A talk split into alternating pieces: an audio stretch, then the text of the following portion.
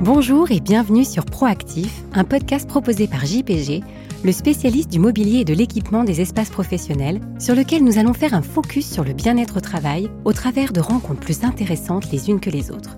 Télétravail, retour au bureau, modification de nos habitudes de travail, mais également nutrition et sport, un podcast qui vous concerne. Je suis Jessica Venancio et j'aurai le plaisir de vous accompagner tout au long de ce programme. Et aujourd'hui, pour nous parler nutrition, nous recevons Valérie Espinas, la référence en micronutrition. Valérie est docteur en pharmacie, titulaire d'un DU de micronutrition et d'un DU en médecine prédictive et personnalisée, en plus de s'être spécialisée depuis de nombreuses années sur les intolérances alimentaires, rien que ça. Sa passion est la santé prise dans sa globalité, où le symptôme est bien souvent le haut de l'iceberg, c'est-à-dire une conséquence de plusieurs déséquilibres passés inaperçus et souvent anciens. La micronutrition est une approche naturelle permettant de résoudre la majorité des pathologies grâce à son action sur les métabolismes et les équilibres physiologiques, digestifs, hormonal, émotionnel, immunité, sommeil, énergique ou encore basal poids. Bonjour Valérie. Bonjour. Je suis très heureuse de te recevoir car je dois avouer que chez moi j'ai une quantité phénoménale de livres sur la nutrition qui prônent que le bien-être est dans l'assiette, sans, je dois l'avouer, vraiment comprendre ce que je dois faire. Je sais également que depuis 2001, les pouvoirs publics ont mis en œuvre une politique nutritionnelle de santé publique au travers d'un programme national nutrition santé, le PNNS en agissant sur les deux versants de la nutrition, à savoir l'alimentation et l'activité physique, et que les entreprises ont été prises à partie. Du coup, j'en viens à ma première question. Est-ce que tu penses que l'on peut améliorer la santé physique et mentale des salariés d'une entreprise par l'alimentation? Oui, merci de me recevoir déjà. Je suis très heureuse d'être ici. Euh, effectivement, il faut juste comprendre la, la physiologie humaine. C'est que nos aliments sont là pour nous apporter tous les nutriments essentiels pour que notre organisme fonctionne bien. Alors, on va sécréter des hormones, on va sécréter également des neuromédiateurs, on va sécréter plein d'autres substances qui sont nécessaires à notre physiologie. Alors quand on parle neuromédiateur, c'est un mot très barbare, mais c'est toute notre chimie cérébrale. Elle a besoin d'avoir les bons aliments au bon moment pour sécréter ces neuromédiateurs qui fait que le matin, eh ben, le salarié ou moi-même se réveilleront avec une bonne énergie et puis que dans la journée, on aura la capacité de nous concentrer, d'élaborer des projets, de réfléchir et le soir de s'apaiser et d'avoir un bon sommeil.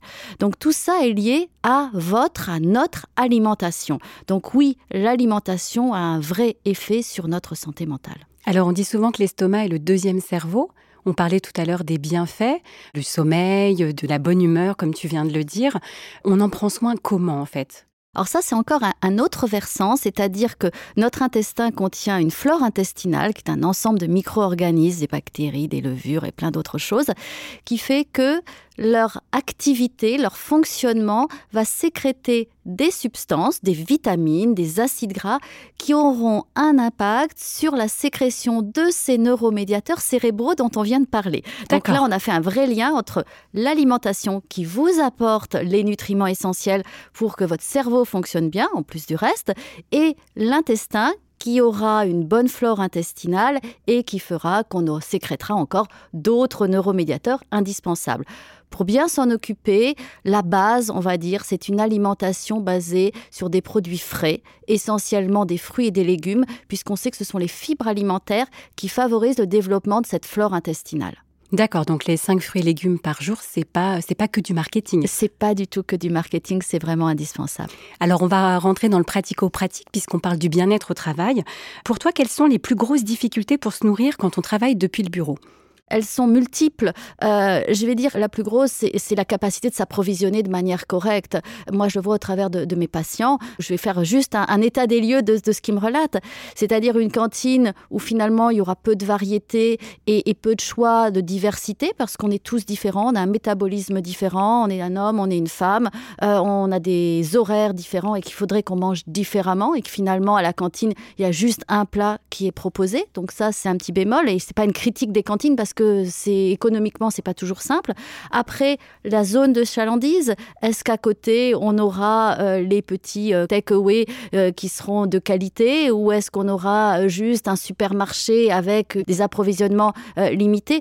Donc je dirais c'est vraiment la capacité de trouver autour de son lieu de travail qui fait la plus grande difficulté parce que aujourd'hui néanmoins on a quand même la chance d'avoir une évolution autour de justement des cantines qui se sont vraiment extrêmement extrêmement et là vraiment chapeau autour des zones de chalandise ou même dans un supermarché, on trouvera des salades fraîches, on trouvera des produits frais et faciles à consommer et de qualité. Donc voilà, ça va dépendre du lieu de travail, j'ai envie de dire. D'accord.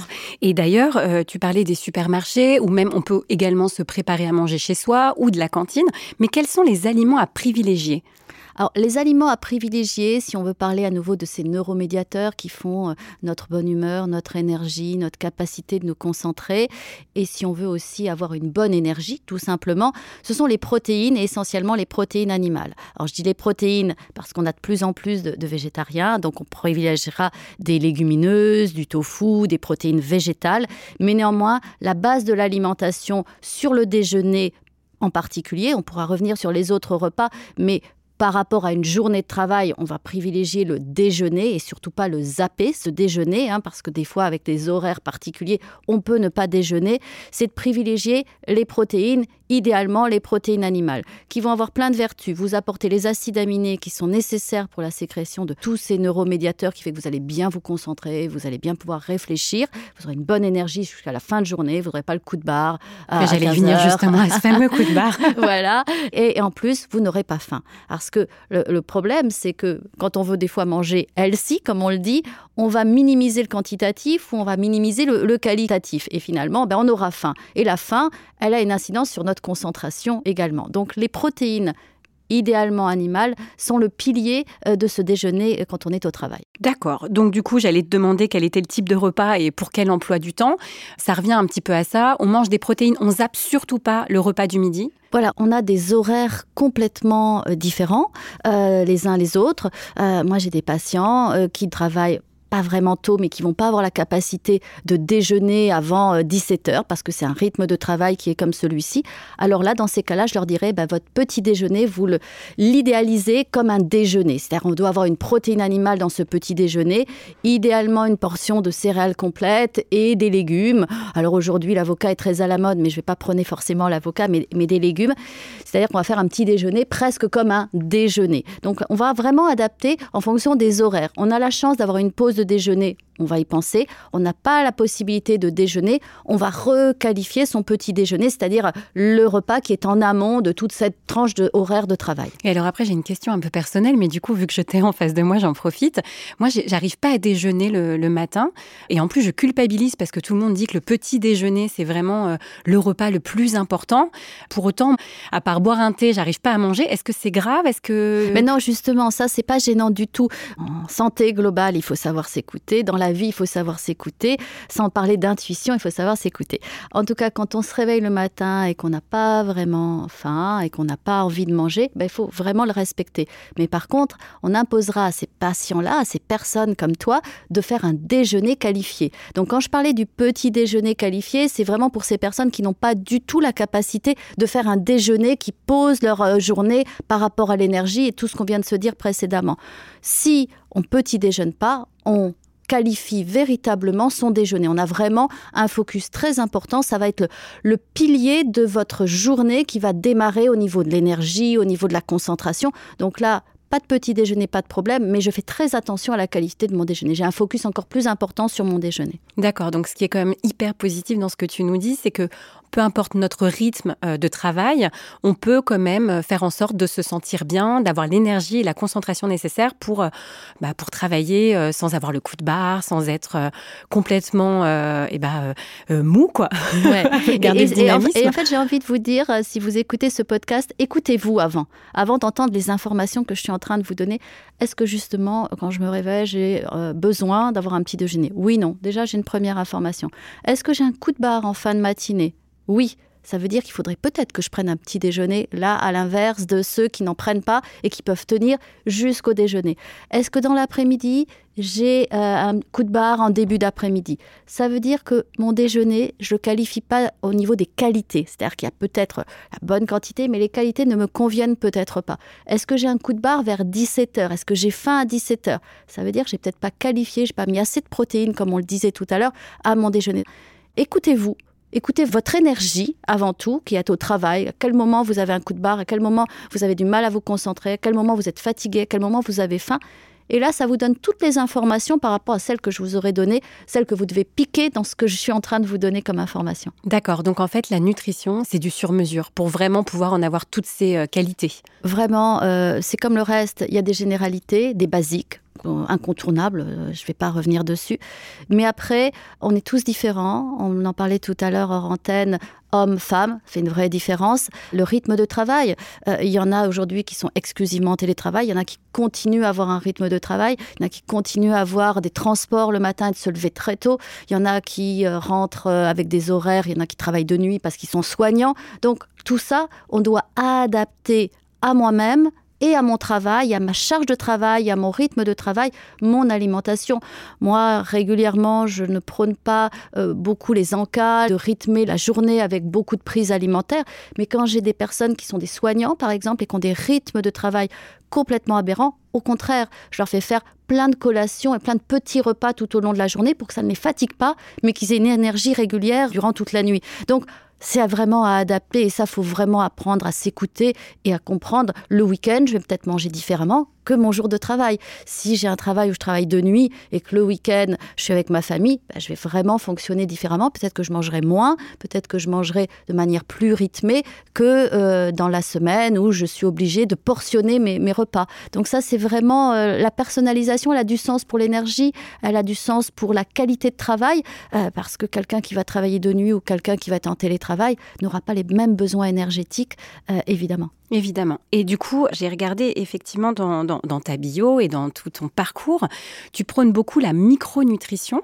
C'est des compléments alimentaires? Exactement, c'est ma spécialité euh, médicale, la, micronutrition. C'est toutes les supplémentations qui sont les vitamines, les antioxydants, les acides gras, euh, la phytothérapie, les probiotiques à but thérapeutique. Donc ça, c'est une formation médicale à but thérapeutique, mais qu'on peut complètement élargir au bien-être. Euh, donc la micronutrition, pour moi, dans ma pratique, elle vient comme support derrière des changements alimentaires. C'est-à-dire, on ne peut pas imaginer supplémenter une personne si elle n'est pas euh, coopérative dans le changement alimentaire. Et à la fois, la micronutrition est une aide, quelquefois, au démarrage. C'est-à-dire que ça va être, comme je le dis, une béquille pour aller mieux, voir qu'on peut aller mieux, et finalement, une motivation au changement alimentaire. Donc, idéalement, on fait le changement alimentaire et on supplémente, en tout cas dans ma pratique euh, médicale, mais il arrive quelquefois où je ne fais que de la supplémentation au démarrage pour que la personne aille rapidement mieux parce qu'elle est extrêmement fatiguée, elle n'arrive plus à se concentrer ou, plein d'autres euh, symptômes. Et en se sentant mieux, elle va être plus motivée au changement alimentaire. Donc, il n'y a pas de règle, là encore, mais la micronutrition est une vraie aide euh, thérapeutique et bien-être, évidemment. D'accord.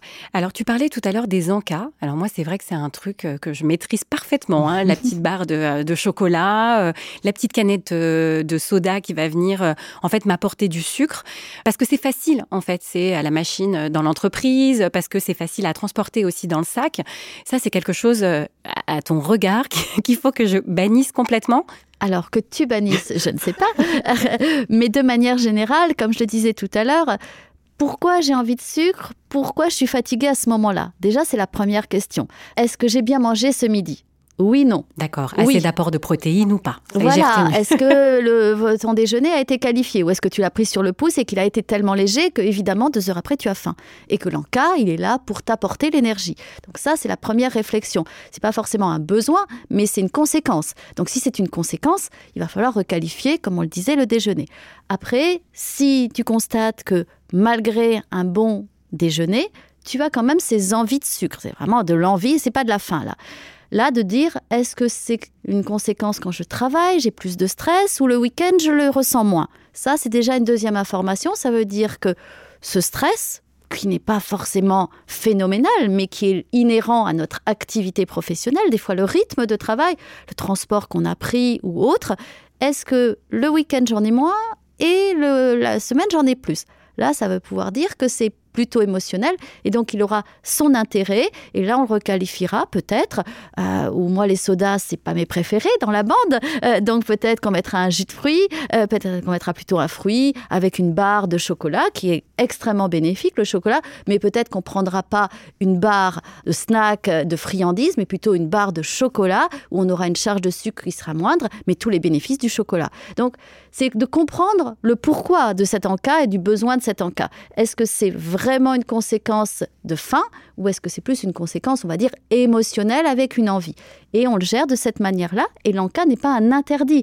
Moi, quand je disais que je ne le recommande pas, c'est de ne pas prendre l'habitude de manger tout au long de la journée, parce que ça, ça peut avoir un effet sur la fatigue. C'est justement, on mange en permanence, et finalement, on s'aperçoit plus qu'on mange en permanence, et sur le bien-être au travail, ça peut énergétiquement être euh, négatif. Mais par contre, à l'inverse, ça peut être extrêmement bénéfique parce qu'on a un vrai besoin, une baisse d'énergie, mais il faut d'abord comprendre pourquoi il y a cette baisse d'énergie. D'accord, c'est hyper intéressant. En fait, c'est pas juste ce qu'on a dans l'assiette, c'est aussi ce qu'on a dans la tête, ce qu'on a dans, dans le corps. C'est euh, tout est lié. Tu parlais de médecine globale.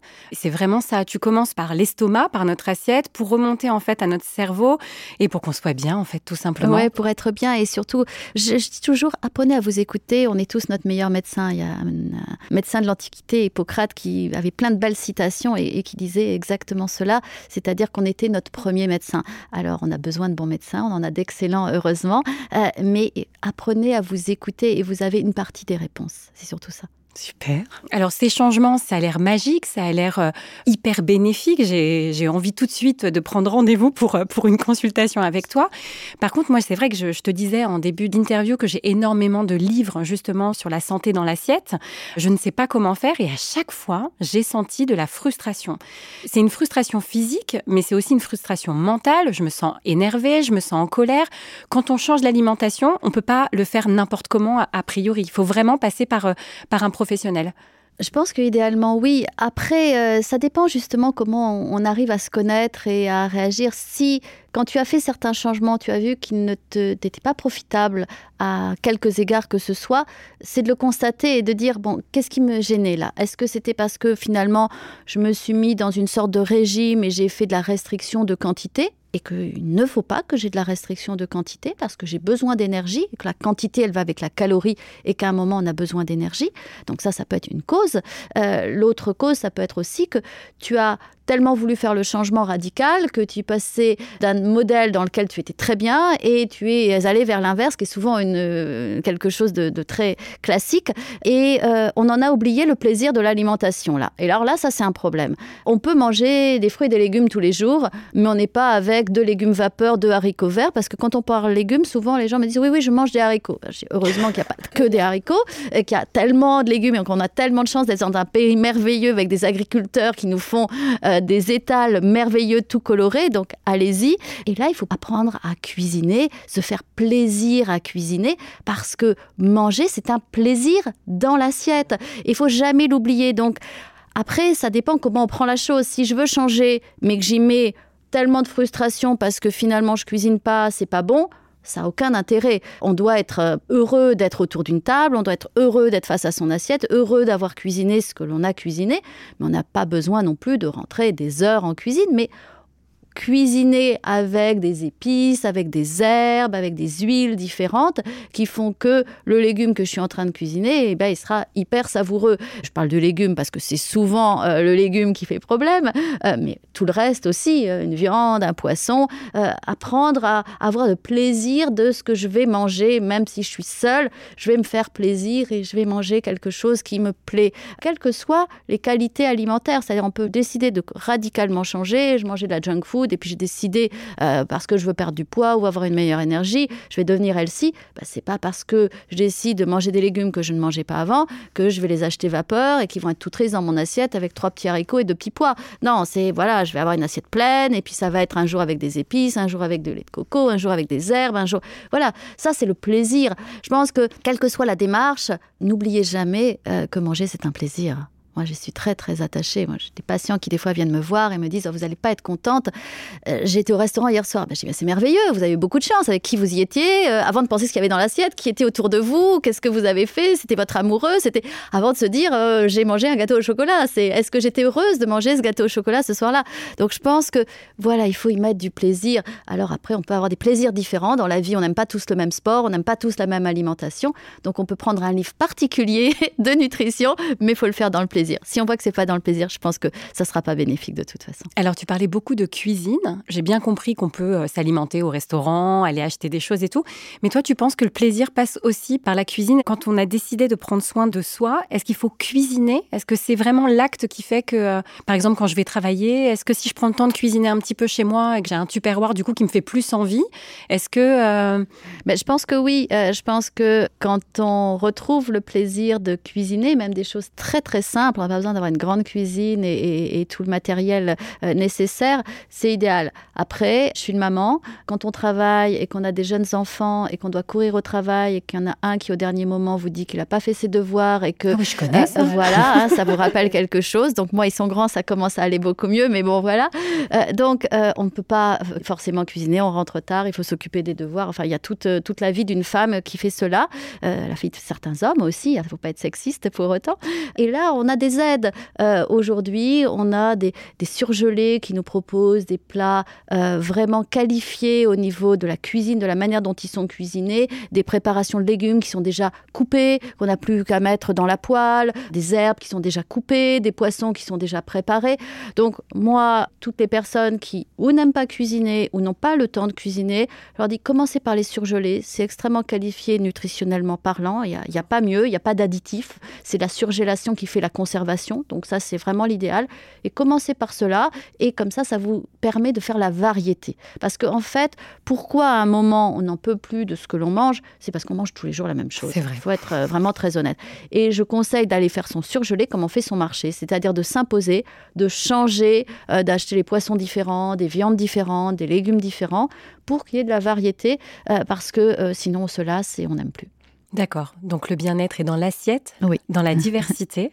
Vraiment. C'est ça? Ouais. Super. Et du coup, on promet euh, des jours heureux euh, au travail? Oui, je pense que l'alimentation, en tout cas, elle est source de bonne énergie. Par rapport au travail, c'est de se dire si je suis en permanence fatiguée, si je supporte pas le stress que je subis, si j'arrive le soir complètement épuisée, si j'arrête pas de grignoter toute la journée, si j'arrive plus à me concentrer, pensez à votre alimentation, changez-la, euh, vous aurez des bénéfices et surtout les bénéfices, ils sont immédiats. D'accord. Et est-ce que ce sont des bénéfices que les employeurs peuvent percevoir également? Je suppose dans la productivité. C'est des bénéfices qui sont et pour l'employé et pour le salarié. Euh, évidemment, l'employeur et le salarié. Mieux, mieux la concentration sera, mieux la pertinence au travail sera. Et je pense que tout le monde a des bénéfices. Super. Merci beaucoup Valérie. Merci à vous. Et puis je prends tout de suite rendez-vous. Avec plaisir.